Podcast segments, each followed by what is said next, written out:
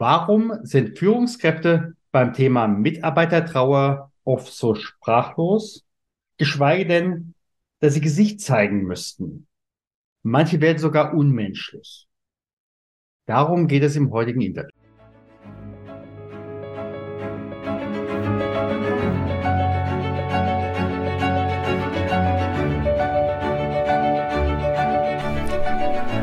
Schweres, leicht gesagt. Der Podcast für Unternehmer, Personalverantwortliche und Betriebsräte zum Thema Trauer im Unternehmen. Mein Name ist Stefan Hund. Bevor wir starten, bitte ich dich, diesen Podcast zu abonnieren, damit du auch in Zukunft jede Folge direkt frisch auf deinen Podcast-Player bekommst. Wenn du eine Frage hast, die wir hier im Podcast ansprechen sollen oder einen bestimmten Gast einladen sollen, dann gib uns Bescheid. Am besten mit einer kurzen E-Mail über podcast.trauerimunternehmen.de. Und jetzt geht's los!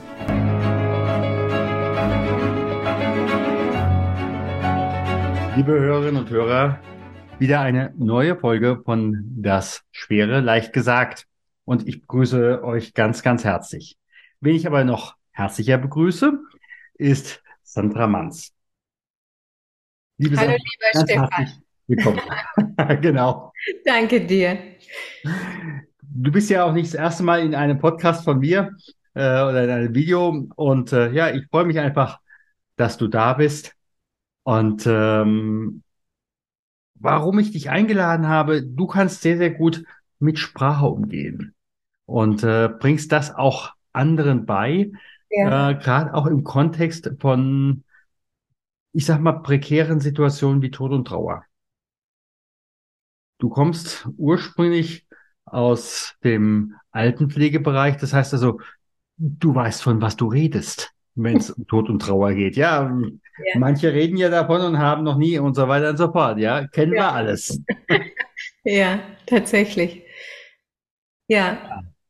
Deshalb Stefan, als du angefragt hast, habe ich, ähm, ich habe tatsächlich innerlich sofort Ja gesagt. Die Organisation, die Weltpflicht ist dann immer noch mal ein bisschen anders, ne? aber wir haben es geschafft und ich freue mich und ich freue mich auch so sehr, dass auch du jemand bist, der an, der nicht locker lässt, Menschen einzuladen, ähm, von den Themen zu sprechen, die im Ernstfall und im Ernstfall meine ich, die wirklich wichtigen Momente im Leben zur Sprache zu bringen. Und deshalb bin ich wieder total gerne da. Klasse. Klasse. Die Frage, die mich die ganze Zeit immer wieder äh, an, anpickst, warum sind Führungskräfte beim Thema Trauer ähm, oft so sprachlos, teilweise sogar unmenschlich? Mhm. Also meine Erfahrung ist, dass die Menschen insgesamt ein ganz großes ähm, Hemmnis, also eine große Hürde mit dem Thema Emotionen haben. Mhm. Ich, also ich fange viel früher an. Trauer ist ja was, ist ja im Grunde ein ganz tiefer Ausdruck von Liebe. Also das ist ja was, wo jemand sagt, du meine Güte, ich habe jemand verloren oder da passiert jetzt was, was so wichtig war in meinem Leben und ich weiß gar nicht vielleicht, wie ich alleine weiterleben soll oder wie ich mit dieser großen Traurigkeit umgehen soll. Und da wir selbst mit der eigenen Trauer schon große Probleme haben. Wir üben das ja auch nicht. Ne? Also gibt ja jetzt keine Schule, wo drin steht, komm, wir üben mal zu trauern äh, oder draufsteht, sondern das passiert im Leben von Menschen mal kleiner, mal größer, mal tiefer. Und dann macht's der Mensch so gut er kann. Mhm. Aber wir sprechen ja wenig drüber. Und Führungskräfte lernen ehrlich gesagt genau das Gegenteil. Sie lernen, keine Gefühle zu zeigen. Im Gegenteil, in ganz vielen Trainings wird suggeriert, bleibe professionell. Und das bedeutet sowas wie bleibe sachlich. Und seit Jahren sage ich, um Himmels willen, falsch abgebogen. Denn wenn Menschen nicht lernen, mit Emotionen umzugehen, und zwar mit den, mit denen, die wir als schön empfinden oder erstrebenswert, und insbesondere mit denen, die wir so gar nicht mögen, weder an uns selbst noch am anderen, umso tragischer werden dann die Momente, wenn man es halt nicht wegreden kann. Wenn so eine Trauer im Raum steht, kann ich es ja nicht schöner reden. Die ist ja da. Also werden Menschen unmenschlich und tun so, als wäre es nicht so. Aber das heißt nicht, dass die unmenschlich sind. Denen fehlen nur die Worte.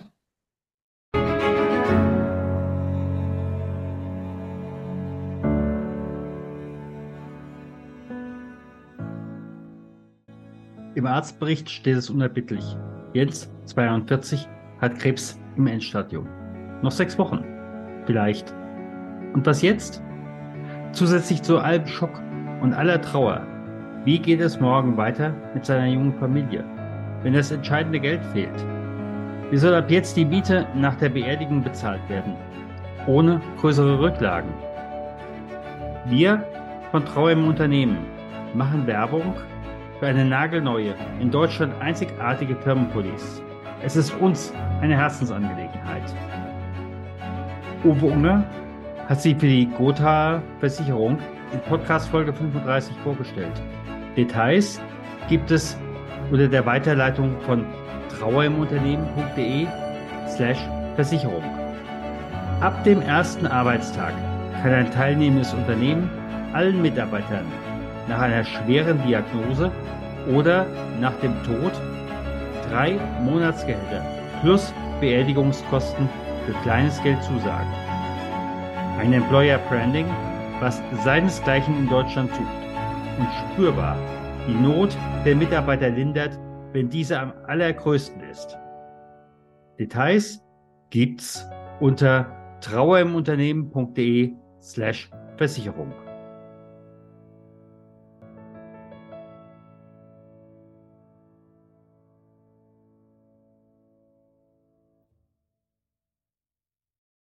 Dann kann man ja vielleicht nachher mal gucken, wie können Sie die Worte finden. Wobei für mich ist auch immer so die Frage, Emotionen, natürlich haben die im Business was zu suchen. Weißt du, wenn ich einfach überlege, ja. ich kann von A nach B kommen ähm, und äh, nutze zum Beispiel äh, ein Auto äh, aus äh, der großen äh, Firma aus München ähm, und da heißt es dann Freude am Fahren. Ja, das sind ja Emotionen, die an dieser Stelle äh, das Vehikel verkaufen sollen. Aber ich kann im Endeffekt auch mit jeder anderen, Entschuldigung, Kiste selbe äh, Entfernung ja. zurücklegen. Ja, nur du findest in der Marketingsprache immer die schönen Emotionen, die Abenteurer, die mutigen, die mhm. erfolgreichen, die bildschönen Menschen, die du findest ja fast nur Stories, die wir Menschen als erstrebenswert empfinden.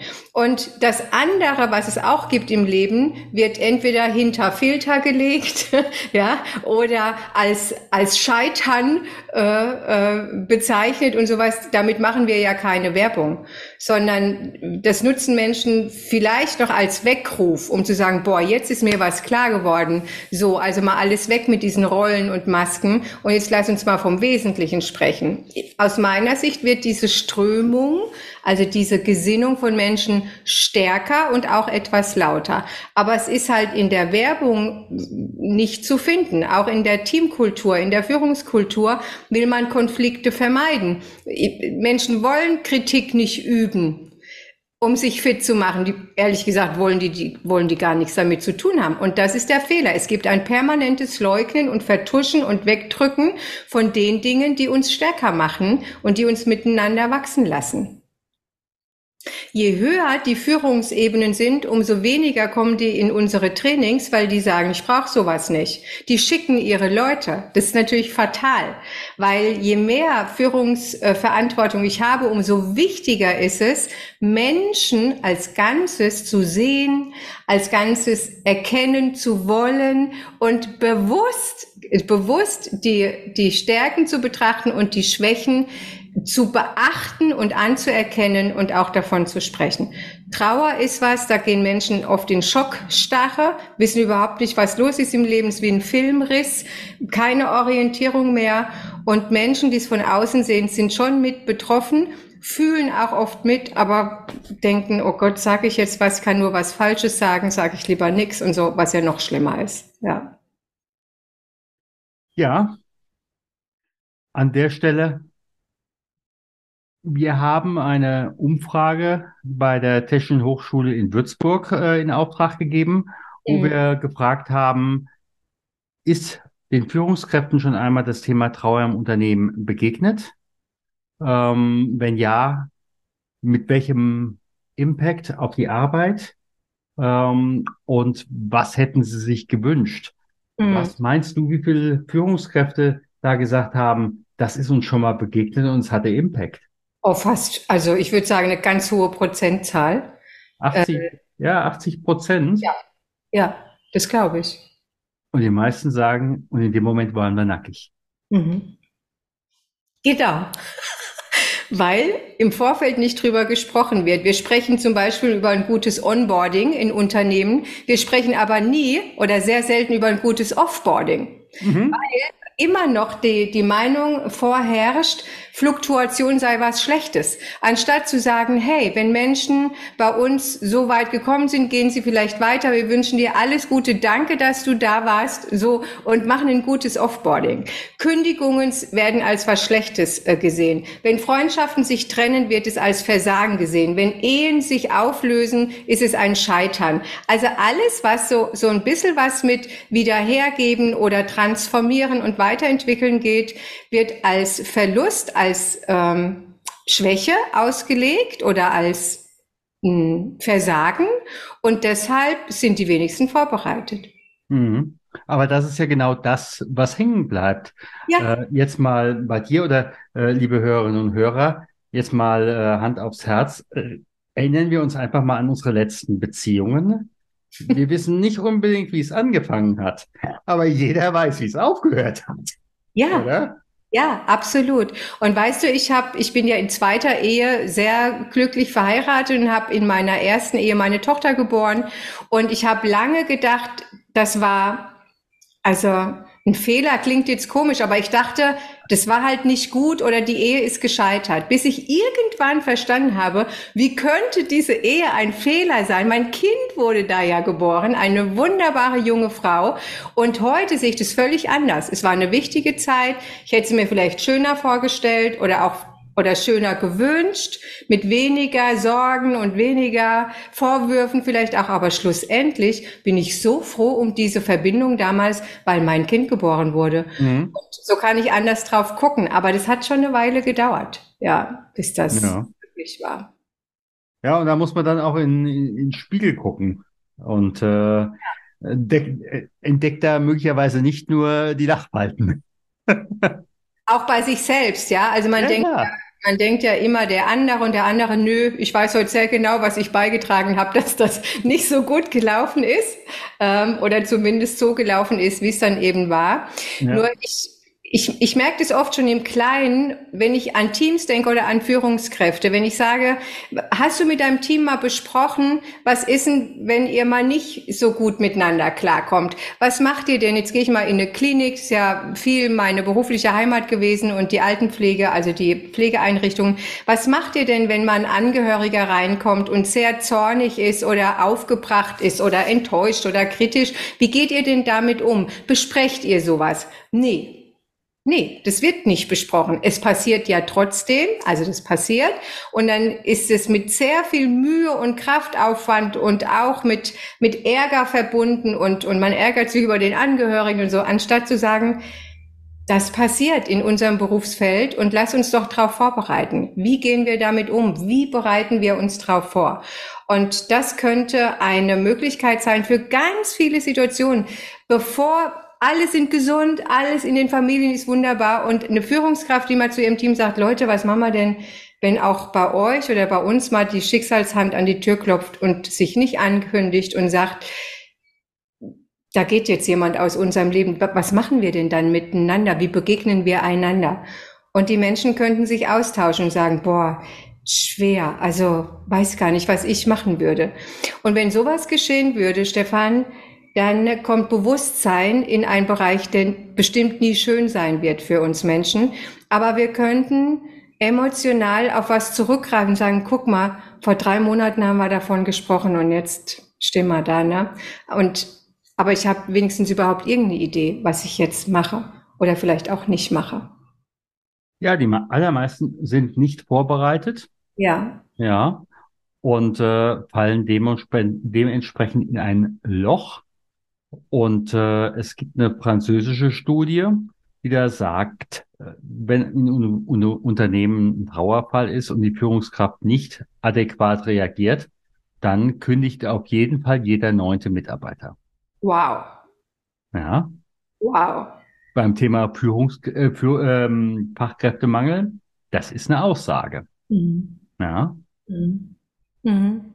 Also in dem Thema Trauer ist ja auch ähm, das Wort Treue mit drin. Also die Vertrauen, was sich ja viele wünschen, ist ja Wort äh, verwandt oder ursprungsverwandt mit dem Wort Treue.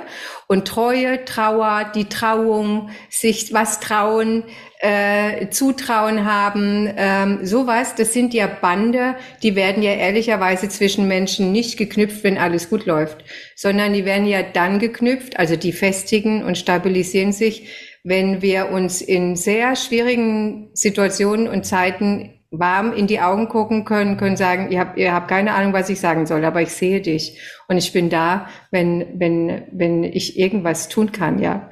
Und auch diese Themen wünschen sich viele Menschen, aber die Bereitschaft, was zu investieren und, und auch was zu, ja, transparent zu machen von sich selbst, um es überhaupt möglich zu machen, mhm. Gibt es viel Unsicherheit, ja. Auf jeden Fall, auf jeden Fall. Und was vielen auch nicht bewusst ist, Worte wirken immer. ja. ja. Wir kennen das Wort Ratschläge. Mhm. Ja. Batsch. Genau. Ja. ja, also wenn die Beziehung sehr, sehr gut ist, dann macht es nicht so viel, aber wenn das, wenn das als kluger Rat von rechts oder links kommt, dann bewirkt es ehrlicherweise eher das Gegenteil, ähm, als vielleicht von dem dem gesagt, der, der spricht, Gemeinden, ja. Mhm.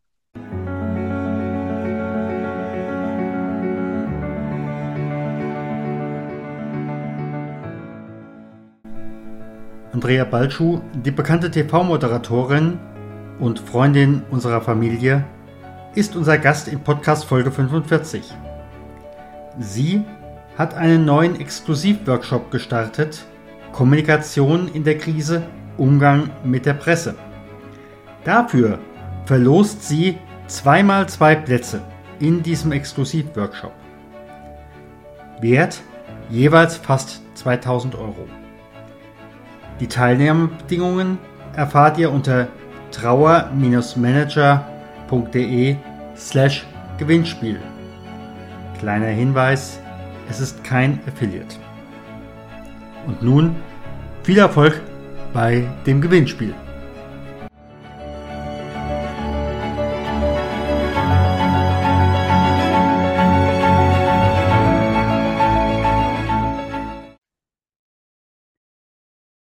Es gibt ja viele, die sagen Beileid. Ja. So, als ob du so ein so einen glitschigen Fisch in der Hand hast, wenn du dann auch noch äh, die Hand äh, was würdest du als eine Führungskraft raten? Wie soll sie reagieren, wenn sie hört, beispielsweise der Partner äh, oder die Eltern eines Mitarbeiters sind gestorben? Also ich habe mich mit diesen Themen schon vor vielen Jahren ganz intensiv äh, beschäftigt, da wir ja in der Altenpflege ganz oft die Situation hatten, von jetzt auf nachher einen Hörer in die Hand zu nehmen. Und auch ich erinnere mich als junges Mädchen, jetzt hat mir kein Mensch beigebracht, und ich musste einer Tochter sagen, dass ihre Mama heute Nacht gestorben ist. Also das ist ja heftig ohne Ende. Und mhm. ich habe später mich viel damit äh, beschäftigt, welche Alternativen es gäbe. Das Beileid wünschen ist ja ein traditionell mitfühlender, äh, eine mitfühlende Wortgeste, sage ich mal, mhm. das mhm. vielen, vielen vertraut war. Und gemeint war damit, dein, ich sehe dein Leid und ich bin bei dir. Und für viele passt es heute nicht mehr. Ich habe solche Sätze formuliert wie, ähm, ich wünsche dir Kraft, ich wünsche dir jetzt Menschen, die dir Halt geben. Ich äh, wünsche dir Trost äh, in dem Glauben, den du vielleicht mhm. hast in deinem Leben. Mhm. Ähm, ich habe auch wortlose, also nur Gesten immer empfohlen, dass jemand dass jemand auf jemand zugeht und ihn anschaut und die Hand drückt äh, oder die Hand auf die Schulter legt oder eine Umarmung anbietet uh, und auch äh, gerne sowas sagt wie, mir fehlen die Worte. Mir fehlen die Worte. Ich bin so betroffen und ich will dich das wissen lassen. Und schon das ist aus meiner Sicht ein tröstlicher Zuspruch. Immer noch auch für mich schön die, die Kondolenzkarten, also eine schöne Grußkarte. Da gibt es heute wirklich sehr einfühlsame, äh, menschenbejahende äh, mhm. Karte und sowas, einfach was draufschreiben. Äh, auch wenn's, wenn das Ereignis schon ein, ein, bisschen weiter her ist, jede Karte, jeder Gedanke, jeder Gruß, der kommt, tröstet, weil man selber denkt, oh, und, und die hat an uns gedacht oder an die Mama oder an, an den Partner oder wie auch mhm. immer. Und es ähm, ist, ist wirklich, das hilft. Ja, und es wird gelesen, äh, denn ähm, wenn ich einfach an die gesamten Beerdigungen denke, wo ich nun dabei war, dann auch wo es mich selbst betroffen hat. Ja, ja. Weiß ich noch, wer da, wer da war? Ähm, weiß ich noch, wer da was gesagt hat? Mhm. Hm, mhm. Eher nicht. Mhm. Eher ja, nicht. Interessant, tatsächlich, meine Eltern äh, durften ja beide wirklich alt werden und sind ähm, ähm, vor Jahren schon gestorben. Und ich habe so eine Box und da ist äh, alles drin, was, was wir, unsere Familie, zur, äh, zum Sterben unserer Eltern, Mama und Papa jeweils bekommen haben. Und tatsächlich schaue ich mir das manchmal an. Also wenn ich so gedenke meiner Eltern oder an, an, an den Tagen, an denen das äh, passiert ist. Mhm. Und dann nehme ich mir manchmal die Zeit und dann ist es wirklich schön, nochmal zu schauen, wer in der Nähe meiner Eltern war. Also so im Gedenken meiner, meiner Mom und meinem Papa, ja. Mhm. Richtig. Da juckt mich allerdings gerade mal eine Frage. Wenn du jetzt ja, ja, Moment, äh, überlegst, wer hat da eine Karte geschrieben und auch wer hat wirklich eine Karte geschrieben, wo Inhalt war oder wo Beziehung war, ähm, wo hast du da heute noch Beziehung? Beziehungsweise ähm, manchmal erlebe ich es auch diejenigen, die sich da nicht wirklich äußern. Zu denen wird auch die Beziehung, ich sag mal, lockerer. Kann das sein? Also die, die mir geschrieben haben ähm, in dieser Zeit, das waren tatsächlich Menschen, die zu meiner, ich sag mal, Jugend oder meinem, meiner Lebenszeit mit meinen Eltern näher waren. Also mhm. heute bin ich ja mit meiner Heimat sicherlich noch verbunden, aber nicht mehr so tief. Und dennoch kamen aus dieser, aus diesem Landstrich die, das waren Menschen, die meine Eltern kannten, die meisten, äh, die meisten Grüße und Gedanken zu mir. Äh, während äh, aus meinem aktuellen Leben, die meine Eltern gar nicht mehr kannten oder auch nicht, mich nicht kannten in Verbindung mit meiner Ursprungsfamilie, mh, hm, wenig tatsächlich. Mhm. Ähm, und für mich hat noch nie, Stefan, diese oberflächliche Bindung gezählt. Also da bin ich, glaube ich, ein bisschen, ein bisschen komisch für die Welt. Ich konnte noch nie so was anfangen mit, auch mit oberflächlichen Geburtstagsgrüßen oder mit standardisierten gedruckten Karten, die dann irgendwie im Unternehmen verteilt werden. Das hat für mich ganz wenig Wert. Also da habe ich gedacht so, ja, danke, aber es hat mich nicht erreicht. Mhm. Ähm, und deshalb haben für mich alle, die mir damals geschrieben haben, heute noch den gleichen Wert tatsächlich. Ich, obwohl ich keine, zum Teil gar keine Kontakte mehr habe, ähm, berührt mich das heute noch, weil es im Ansinnen meiner Eltern war. Mhm. Mhm. Ja. Wenn ich an die Führungskräfte äh, zurückdenke oder an die Teams oder auch die vielen, die vielen ähm, so mittleres Führungsmanagement, das sind Menschen, mit denen habe ich viel Kontakt. Mhm. Äh, die ähm, haben tatsächlich ganz wenig Spielraum, ähm, was Zeit angeht, was vielleicht auch darf man so eine Karte kaufen, ne, im Unternehmen oder sowas gibt es dafür ein Budget oder so. Das gibt es oft gar nicht. Also man kann natürlich selbst persönlich entscheiden, ob man was, irgendwas initiiert und dann wird halt was gesammelt oder so im Team, wie auch zu einer Hochzeit oder zu, zu einer Taufe. Aber es ist in der, in der Unternehmenskultur nicht vorgesehen. Man gibt es entweder Menschen in die Obhut wie, wie dir, also ein, ein, ein Pfarrer, ein Seelsorge-Team oder sowas, aber es ist nicht, nicht groß verankert. Es wird nicht drüber gesprochen, wenn nichts gerade passiert. Ja, aber da liegt ja dann in dem Moment das Problem oder das, das ja. Erschrecken. In dem Moment, wenn was passiert, ja. Ähm, wer da nicht vorbereitet ist, äh, ich sag's mal ein bisschen flapsig, der haut einen raus, das haut einen um. Mir fällt gerade eine Geschichte ein, die ist mir tatsächlich passiert in Berlin. Wir hatten eine Seminarwoche und ich kannte dieses Lernteam schon etwas länger. Es waren insgesamt drei Wochen und in der zweiten Woche blieb eines Morgens, ich meine, es war Mittwoch oder Donnerstag morgens, ein Stuhl leer. Und äh, ja gut, sowas passiert ja manchmal. Ähm, und wir dachten, ja, also die kommt schon. Die ist aber nicht mehr gekommen. Die ist in der Nacht am Herzinfarkt gestorben. Und uns erreichte diese Nachricht um die Mittagszeit. Und es war ein Moment, also dieser Nachmittag, der war natürlich völlig anders. Ich habe aber auch dem ganzen Nachmittag Raum eingeräumt, um davon zu sprechen. Mhm. Mir war es so wichtig, es ging ja auch um Kommunikation, um wertschätzende Kommunikation. Was machen wir denn jetzt mit so einer Situation? Also wer geht wie damit um? Und wir haben den ganzen Nachmittag damit verbracht, von dieser, von dieser Frau und ähm, die gestern noch bei uns war und von diesem plötzlichen Ereignis ähm, wirklich ganz viel mitzunehmen. Und ich habe immer gesagt, früher schon, jeder Tod berührt viele Leben. Und dann saßen wir, das waren, wir waren über 20 Menschen und haben den ganzen Nachmittag dieser, dieser Frau gewidmet, dem Leben dieser Frau und den gemeinsamen Erinnerungen, was ich unglaublich wertvoll fand. Ja. ja. Hm. Also ich habe an der Stelle übrigens eine ähnliche Erfahrung. Ich habe ja eine systemische Beratungsausbildung damals in Wiesloch gemacht, also 20 mhm. Jahre zurück. Mhm. Und ähm, die erste, das erste viertägige Seminar. Ähm, wir waren, wir haben gerade angefangen gehabt und da kam der sieb, damals 17-jährige Sohn des äh, wirklich großen Bernd Schmid nach Hause, stellte sein Rad in die Tür und verstarb.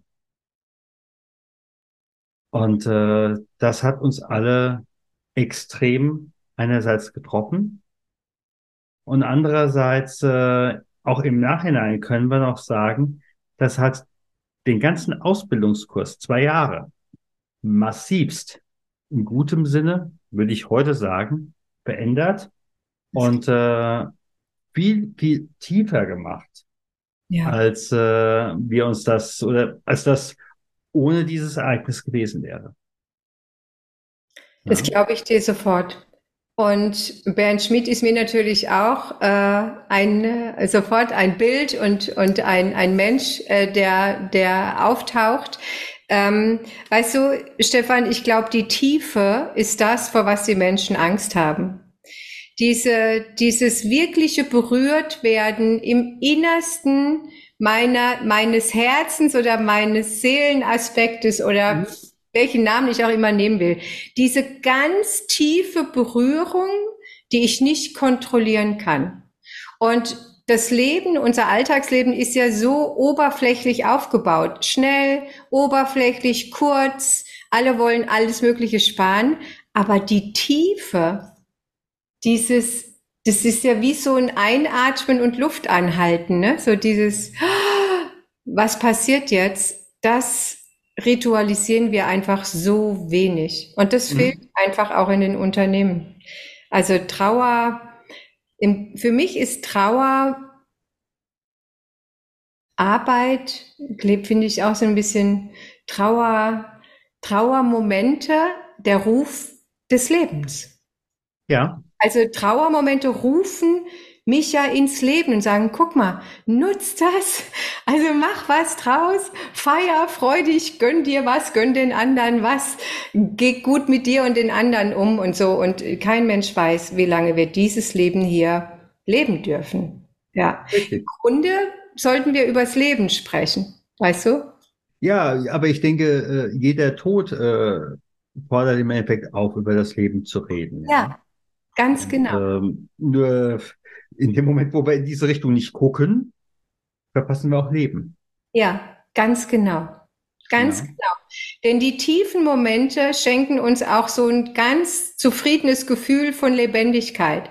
Ja. Also das, was so Sinn macht und was uns so erfüllt, auch wenn es schwerer ist, es ist trotzdem, wir spüren die Essenz des Lebens. Und je öfter wir das spüren dürfen, umso mehr haben Menschen das Gefühl, ich habe ein gutes Leben. Mal jetzt mal egal, wie lange es dauert, weil wir es ja alle nicht wissen, aber ich habe ein echt gutes Leben. Mhm. Ja, zumal, äh, ich weiß nicht, wie weit dir das auch begegnet ist. Im Krankenhaus hatte ich äh, manche Situationen, dass Patienten, die eine schwere Diagnose hatten, ich sage einfach ja. mal Krebs äh, und so weiter und so fort, da gab es einige, die sagten, ich bin dankbar dafür, für diese Diagnose. Denn äh, jetzt kann ich endlich aus meiner alten Haut raus. Jetzt kann ich endlich mal sagen, Leute, rutscht mir mal einen Buckel runter mit den, den Entscheidungen, da mache ich nicht mehr mit. Jetzt mhm. kann ich, jetzt habe ich die Erlaubnis dazu, mein Leben zu leben. Ja, und das ist doch extrem traurig, dass wir die Erlaubnis, uns die Erlaubnis geben durch einen Schicksalsmoment, ähm, wir können diese Entscheidung ja jeden Tag treffen. Jede Sekunde unseres Lebens haben wir die Möglichkeit zu sagen, tue ich eigentlich das, was mich wirklich, wirklich glücklich macht? Bin ich an dem Ort, ähm, der mich mit Sinn erfüllt? Äh, Habe ich Frieden im Herzen? Habe ich Frieden im Kopf? Mhm. Also äh, was, was, was, was mache ich heute aus meinem Tag? Heute, jetzt, nicht morgen, nicht gestern, heute. Mit wem spreche ich, Stefan? Wir zwei treffen uns heute für eine halbe Stunde, für eine Stunde. Macht mich das glücklich? Erfüllt mich das mit Sinn? Oder sage ich, ja, ist noch ein Termin, ne? So abhaken, weiter. Diese Entscheidung liegt in uns, mhm. immer bereit und äh, kein Mensch braucht auf eine Krebszelle warten oder auf ein, auf ein schlimmes Unglück, um daran erinnert zu werden. Echt. Es braucht keiner, aber manche suchen es genau das. Ja. Entschuldigung, wenn ich es so deutlich sage.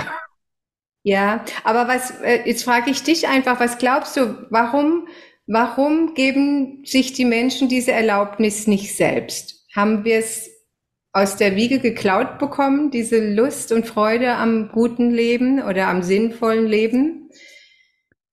Ich glaube, die meisten gehen davon aus, dass ihr Leben ewig ist. Und ähm, mhm. der Situation ins Auge zu schauen, dass das Leben eben halt nicht ewig ist, sondern endlich. Und äh, endlich kann auch morgen sein. Ähm, dem möchten sich die Menschen nicht stellen. Denn dann müssten sie auf einmal ja auch Entscheidungen treffen, bis hin zu mhm. Lebenslügen. Und ähm, da will keiner ran. Und äh, das nächste auch in, in äh, Wirtschaftsinstitutionen, äh, da geht es ja auch immer höher, weiter, schneller. Aber so ist es nicht. Nee. Ja. Nee, so ist es nicht. Tatsächlich. Ich habe auch manchmal ähm, das Gefühl, dass Menschen sich das eigene Glück gar nicht erlauben. Ja. Also wenn ich sage, hm, meditierst du oder hast du einen Glauben oder ähm, also hast du so Momente am Tag, mhm. wo, wo du mal so für dich bist, mhm. dann sagen die, ja, äh, nee, äh, ich habe das und das und das. Wenn dann eine Erkrankung kommt und es kann ja auch ein eingeklemmter Nerv sein im Rücken, ne, oder irgendwie so sowas. Mhm. Dann plötzlich gehen die auf Reha und dann bekommen die Menschen die Erlaubnis, mal autogenes Training zu machen mhm. und so. Mhm überhaupt nicht komisch. Also die Legitimation, sich etwas Gutes zu tun, erfolgt tatsächlich leider immer noch zu sehr, zu, zu stark auf einem Ereignis, dass dann der Arzt sagt, so jetzt mach mal was für dich. Und vorher hat man noch nicht genug gelitten. Also Wieso mhm. ich denn nicht, nicht ins autogene Training, bevor ich was habe? Das wäre doch viel besser. Und wirklich glücklich sein, ich glaube, das wünschen sich schon viele Menschen. Sie sehen es aber eher bei den anderen. Ja, also ich habe ja auch, also sicherlich Höhen und Tiefen gehabt im Leben, aber ich werde schon auch oft gesagt, wieso bist du immer so gut drauf? Und ich sage dann oft, ich verstehe die Frage gar nicht. Wieso denn nicht? Also äh, das war ja bei mir auch nicht immer so, aber für mich sind Tage, Lebenstage tatsächlich nicht mehr selbstverständlich. Ich finde, jeden Tag ist ein Geschenk. Jeder Tag. Und das zu, für sich zu entscheiden und es nach außen zu tragen, weckt natürlich auch Unmut bei Menschen, denen es nicht so gut geht. Ja, das passiert. Ja, oder die sich nicht zugestehen. Ja, oder die sich nicht zugestehen. Mhm. Ich sag mal ganz, ganz herzlichen Dank. Sehr gerne, Stefan. Ich bin mal gespannt, wer uns lauscht, wer uns möglicherweise ein Feedback schickt. Ja. Gerne als Mail an podcast.trauerimunternehmen.de. Wenn es uns beide betrifft, leite ich dir es auch gerne weiter. Sehr Und gerne. Ja, mal sehen, ob wir an dieser Stelle auch die Arbeit etwas menschlicher machen können. Liebe Sandra, ganz herzlichen Dank. Ich danke dir.